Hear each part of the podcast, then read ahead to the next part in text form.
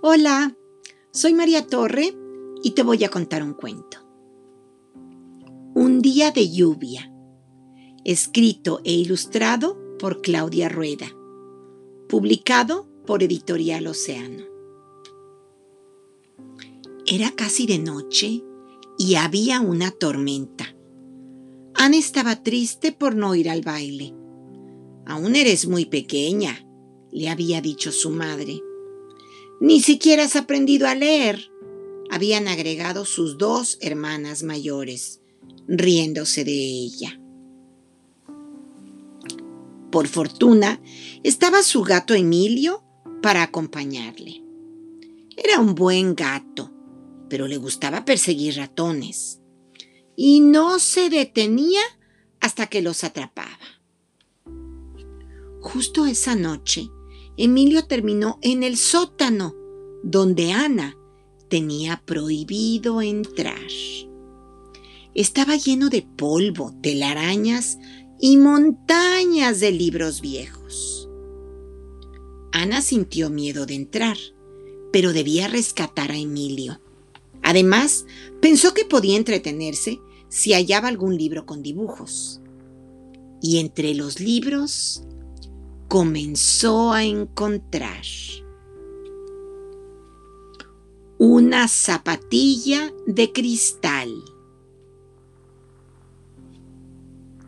Dos niños perdidos con un trozo de pan. Tres cochinitos huyendo del lobo. Cuatro músicos trepados unos sobre otros. Cinco frijoles a cambio de una vaca. Seis pasteles para la abuela. Siete enanos. Ocho patitos lindos. nueve soldaditos de plomo.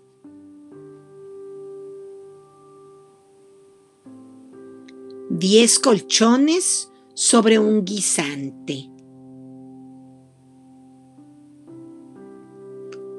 Once ratas tras un flautista que tocaba una música deliciosa para bailar.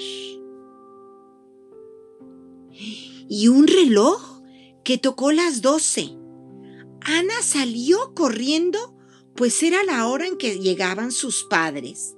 Din don, din don, din don. Alcanzó a llegar a su cama sin que nadie la viera, y ahí encontró a Emilio bien dormido. Por la prisa, dejó en la escalera una de sus zapatillas, que su madre recogió al llegar.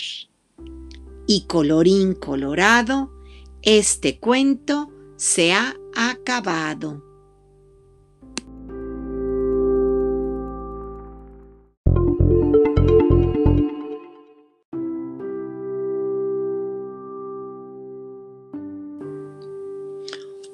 Hola, soy María Torre y te voy a contar un cuento.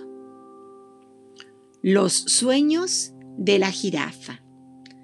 Texto e ilustraciones de Jan López Domínguez. Publicado por Edelvives.